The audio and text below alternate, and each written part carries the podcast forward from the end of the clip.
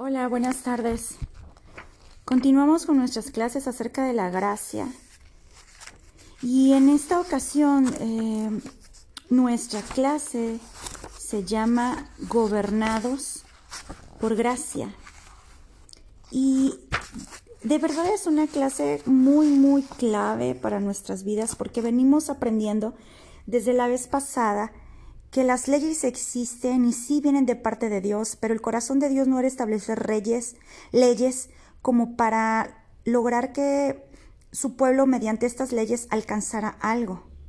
Y el mal entendimiento que hemos ido teniendo vez tras vez ha sido ese, ha sido creer o pretender que a través de leyes nosotros podemos lograr algo de Dios o a través de las leyes podemos acercarnos a Dios. Si nos portamos bien, entonces somos bien recibidos por Dios. Y aquellos que se portan mal son mal recibidos por Dios. Entonces hemos tenido un mal concepto acerca de esto cuando desde la clase pasada Estuvimos hablando a través de la escritura que así no fue, la base no fue. Cuando Dios dio las leyes al pueblo, el pueblo ya era su pueblo, Dios ya lo había elegido, Dios ya lo había amado, ya lo había rescatado, ya le había mostrado su poder y, y sus milagros de muchas y diversas maneras en Egipto y les establece reyes porque era un pueblo que venía de estar bajo otro gobierno, no se sabían gobernar a sí mismos, no se sabían cuidar a sí mismos y Dios quería enseñarles cómo hacerlo a la forma de Él, pero ya eran suyos, Él ya los amaba, ya les pertenecían, no era para ganar algo. Incluso veíamos cómo las bases de las leyes eh, comienzan con un amarás al Señor tu Dios con algo que, indicaba una relación, no solamente una regla porque sí. Y vamos a hablar un poco acerca de ello porque el propósito de la ley no fue hacernos buenos. Lo hemos venido diciendo. El propósito de la ley no fue hacernos buenos, sino mantenernos libres. Y lo venimos viendo desde el principio, desde el inicio de las clases, y hoy vamos a regresar un poco a tocar este punto de referencia y vámonos a donde todo comenzó, que fue en Génesis, con la pareja, con Adán y Eva, y es donde primero comenzaron estas leyes. Génesis capítulo 2, verso 17. Dice, más del árbol del, de la ciencia del bien y del mal no comerás, porque el día que de él comieres, ciertamente morirás. Este mandamiento que Dios le dio a Adán y a Eva, la primer pareja que estaban en el huerto del Edén, fueron creados por Dios, este mandamiento sirvió como un recordatorio diario de la autoridad de Dios sobre ellos. Obedecer este mandamiento para Adán y Eva mantenía las cosas en un orden apropiado y les garantizaba a ellos, a Adán y a Eva, que podían experimentar libertad máxima. Era una sola regla, una sola, una sola ley. Y mientras ellos no violaban esa, esa ley, mientras ellos no la violaron, fueron libres y disfrutaron de todo lo que la tierra tenía para ellos y toda la relación, comunión y estabilidad con Dios. Y la misma realidad que fue en aquel momento es la misma realidad que aplica para nosotros hoy. Aquí eh, las personas de su reunión van a, a completar esta frase en sus hojas de trabajo. La libertad máxima siempre se encuentra bajo la autoridad de Dios. Lo voy a repetir. La libertad máxima siempre se encuentra bajo la autoridad de Dios. ¿Qué significa eso? Que si yo quiero alcanzar libertad al máximo eh, potencial, entonces yo necesito estar bajo la autoridad de Dios. Porque en el momento que yo comienzo a salirme de la autoridad de Dios, creyendo que voy a tener así libertad, estoy haciendo completamente lo contrario.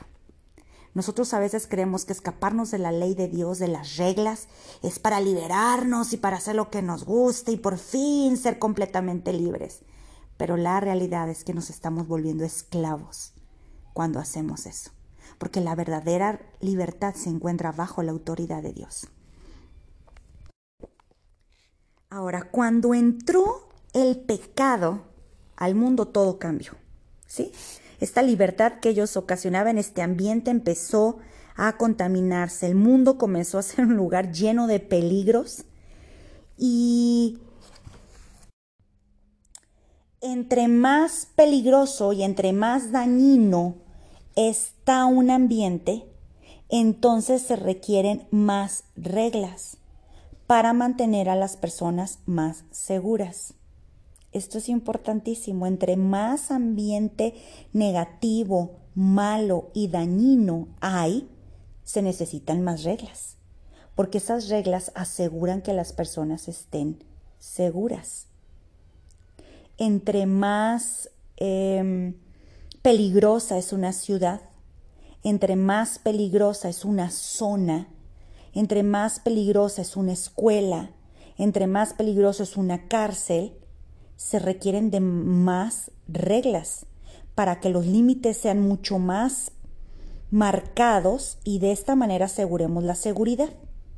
Hay zonas, hay lugares del país y de las ciudades que requieren eh, que se cierre la venta de alcohol a cierta hora, que deje de haber circulación, que estén cerrados antros, que no haya gente sola en la calle, que a tal hora los oxos cierran sus puertas y solamente venden por la ventanilla.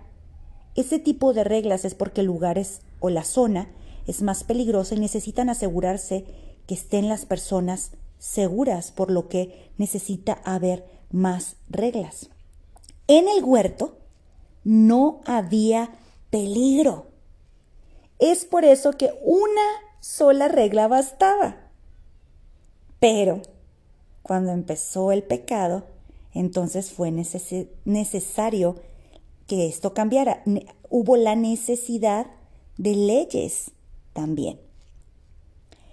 El propósito de la ley de Dios sigue siendo el mismo desde el principio, proteger la libertad de aquellos que Él ama.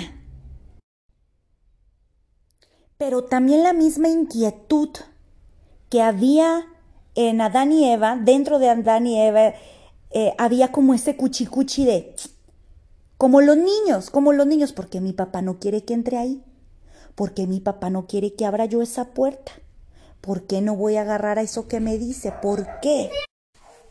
Y la pareja, eso decían, ¿será que Dios me está escondiendo algo bueno?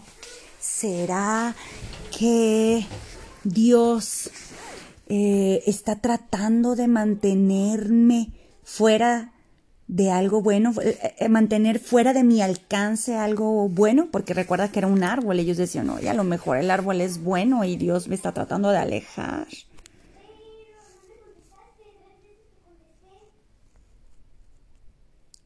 Y y muchas de las veces el camino de la obediencia está totalmente ligado al camino de la confianza. Y ese es un punto importantísimo. Confiamos en Dios para obedecerlo, porque esta era la base, esto era lo que Dios quiso primero mostrarle al pueblo. Por eso se reveló a ellos con señales, con maravillas, con, con un despliegue de poder para mostrarles quién era Él, la fidelidad. Eh, constante que tuvo con ellos a pesar de tantas caídas que el pueblo tenía hacia él como su Dios. Él permanecía, los rescataba, les ayudaba, les perdonaba. Porque estaba tratando Dios de crear un vínculo de confianza con ellos para que a través de esa confianza y con la base en esa confianza, el pueblo confiara en Él y el pueblo pudiera obedecerlo. Adán y Eva, en lugar de tener la pregunta, ¿está Dios tratando de mantenernos, mantener fuera de mi alcance algo bueno? La pregunta tendría que haber sido, ¿confiaré en que Dios considera mi bien? ¿Confiaré en que sus reglas son para mi bien? Y esa es la pregunta para nosotros. ¿Estamos confiando que realmente lo que Dios quiere para nosotros es lo correcto. Estamos confiando que también aquellas cosas que Dios no permite, que Dios cambia, que Dios cierra para nuestras vidas, confiamos en que es porque Dios sabe lo que hace. ¿Lo considera Dios para mi bien? Es por eso tan importante recordar lo de los mandamientos que veíamos la semana pasada. Porque si Dios te ama, si tu base es que Dios te ama, ¿por qué te va a atar con un mandamiento con el objetivo de lastimarte? Ese no era el propósito y fue la manera en que la serpiente los engaña. Y es la manera en que a nosotros también nos engañan. No, es que, es que tú no me dejas ir porque no quieres que, que yo me divierta, no quieres que yo disfrute, no quieres que yo eh, pueda, eh, como tú ya estás grande, como tú ya estás amargado, con verdad, los adolescentes. No, no, no, no, no es para lastimarte, es por tu bien. Pero en el momento hay esta rebeldía, hay esta falta de entendimiento en la obediencia. Y muchas de las veces está relacionado a una falta de confianza. Y nuestro Dios lo que quiere trabajar en nosotros es confianza para que nosotros podamos primero amarle y entonces obedecerle. Hay muchos momentos en nuestras vidas en los que tenemos que decirle no a nuestros hijos. No. Cuando nosotros confiamos y obedecemos, es muy claro, llega a ser claro que la ley de Dios es en realidad una expresión de su gracia. Es ahí cuando el Salmo 1.2 se hace una, una realidad, ¿no? Realmente dices que está mi delicia en la ley de Dios y medita en ella tanto de día como de noche cuando yo veo, cuando yo logro ver el mandamiento, la ley de Dios en la forma que Él la diseñó, yo puedo entender gracia.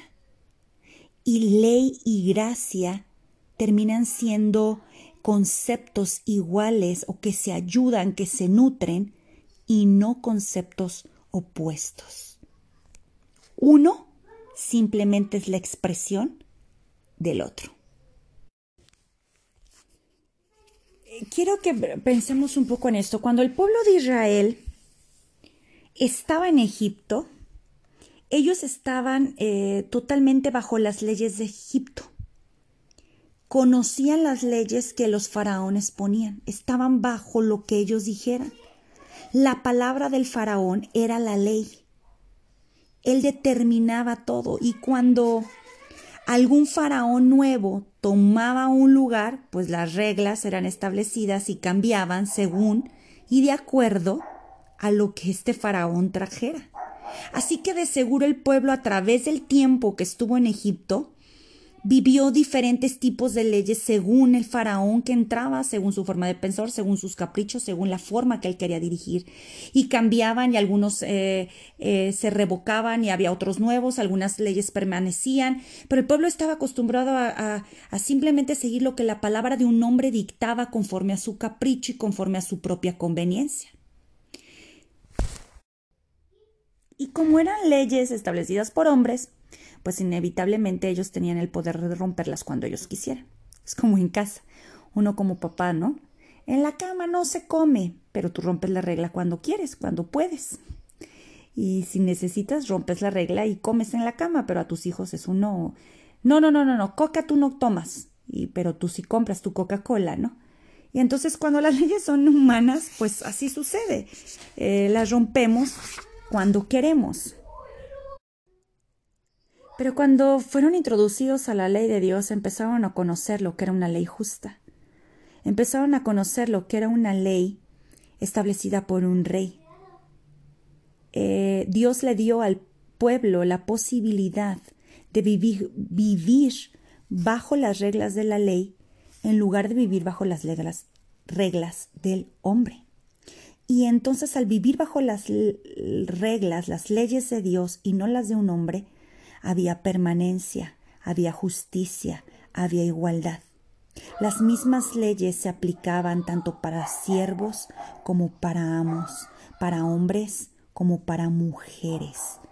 Todos disfrutaban de derechos, aun los extranjeros. Si tú te das cuenta, después de los cuatro primeros mandamientos que tienen mucho que ver acerca de Dios y su relación con Él, de confianza y de amor, los últimos seis mandamientos están totalmente basados en el comportamiento de, de para el pueblo, reglas precisamente para lograr que todos tuvieran una igualdad.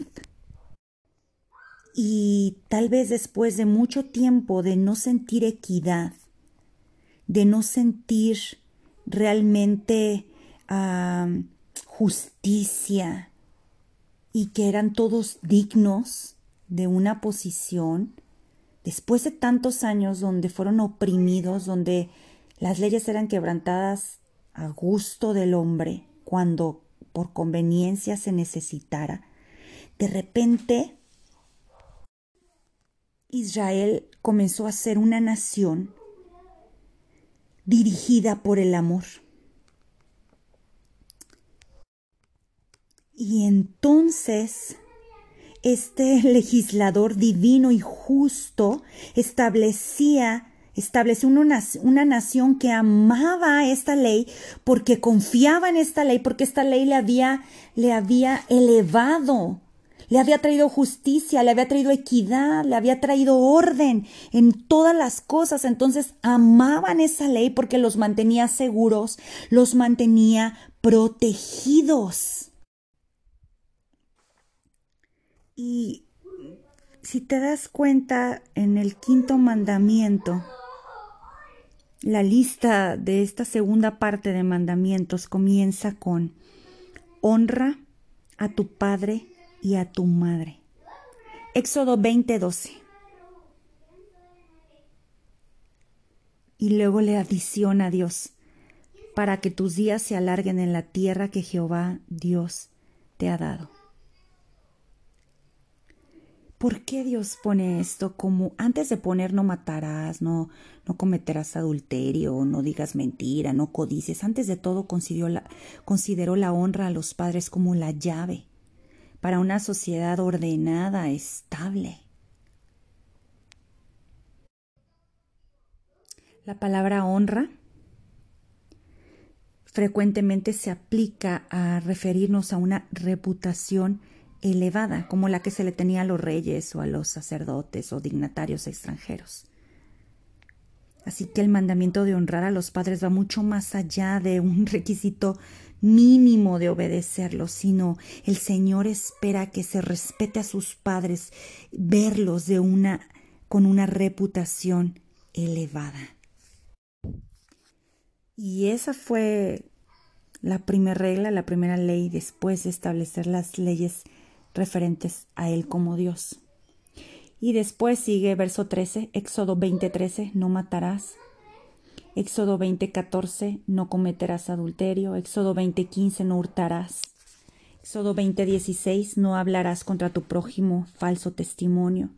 Éxodo 20:17, no codiciarás la casa, no codiciarás la mujer, ni el siervo, ni su criada, ni su bey, no codiciarás, en resumen. Y en resumen de estos seis mandamientos, Dios dijo simplemente, para preservar tu libertad, honrense el uno al otro. Por supuesto, si nos remontamos a los diez mandamientos, tienen un valor extraordinario. Hoy no podemos vivir, establecer naciones conforme a estos mandamientos, porque ya cada nación tiene su gobernante, tiene sus propias leyes. Y hay muchas cosas que fueron establecidas en, los diez mandamientos que ya no son apropiadas para nuestros días. Ya las comunidades, las situaciones, la, las relaciones, todo ha crecido, ha cambiado y no puede ser de la misma manera. Pero lo que sí podemos ver hoy claramente y es fácil percibir que estas leyes no se diseñaron para excluir a Israel de algo bueno. Estas leyes se diseñaron para proteger la integridad de sus relaciones. Y de esta manera las leyes entonces, las leyes de Dios, los mandamientos, reflejan la gracia de Dios con su pueblo. No se levantaron estas leyes en contraste con la gracia, sino que éstas se entregaron para proveer a su pueblo para su vida de gracia, para que mantengamos gracia. Las leyes son para mantener gracia, para mantenerlos en la vida de gracia. Dios pone cosas a tu alrededor. Hay leyes, mandamientos, preceptos alrededor tuyo y alrededor mío con el propósito de socorrernos en la vida de gracia. Como lo decíamos en un principio, Dios no nos dio la ley para hacernos buenos. Nos la dio para exponer nuestro pecado. Desde el inicio, Él sabía que la humanidad no guardaría ni podría guardar perfectamente la ley. Es por eso que hizo una provisión dentro de la ley para aquellos que violaran sus mandamientos. Dios conocía que la humanidad no siempre lo haría correctamente, desde el inicio lo sabía. Y es por eso que la ley se mantuvo como un recordatorio constante de la necesidad de gracia. Aquí hay algo que, que yo eh, veo en aplicación en cuanto a nuestros hijos y los que muchos de ustedes ya pasaron esa etapa y muchos tenemos niños pequeños, pero lo podemos ver también hacia los nietos y los demás o recordar si no pones leyes a tus hijos, si no pones reglas, ellos nunca se van a dar cuenta de su incapacidad para cumplirlas. Si yo no le pongo reglas a mi hijo de tenerse que acabar todo lo que está en el plato o no eh, manchar si lleva comida al cuarto, no manchar la ropa de cama, usar la servilleta, o, este tipo de reglas que tú pones, este, recoger todos los juguetes, si no pones leyes y reglas a tus hijos, ellos nunca se van a dar cuenta que son incapaces de cumplirlas. Y entonces, si no se dan cuenta que no hay la capacidad para cumplirlas, jamás se van a dar cuenta de la necesidad de un Salvador que venga a cubrir su falta. Pero si yo pongo leyes y reglas a mis hijos en casa, entonces él, él, constantemente se da cuenta que no puede cumplirlas. Constantemente cae, rompe la regla, se equivoca o queda corto en ella. Y entonces es cuando se da cuenta que a él no le alcanza ni siquiera las ganas, el deseo, hay una incapacidad humana por causa del pecado. Y entonces es donde entra la necesidad de gracia. Es donde ellos conocen gracia y es donde aparece el Salvador. La ley confrontó a la humanidad tanto con la seriedad del pecado como, la, como con la profundidad de la gracia de Dios. Es que la ley nos confronta con lo serio que es el pecado. Es, ah, caray, el apóstol Pablo decía, es que si no hubiera sido por tu ley, yo no me hubiera dado cuenta. Si no hubiera sido por el mandamiento, ¿cómo me doy cuenta que estoy equivocado? La ley fue hecha para que yo vea la seriedad del pecado que hay en mí. Es grave, no puedo, no puedo tan fácil no pasarme el amarillo en un alto, no puedo respetar el límite de velocidad, no puedo muchas cosas. Tomar en seriedad el pecado, pero también entender la profundidad de la gracia. Para nosotros hoy, como lo fue con el pueblo de Israel, la ley de Dios, como lo habla el Nuevo Testamento, es una extensión de su gracia.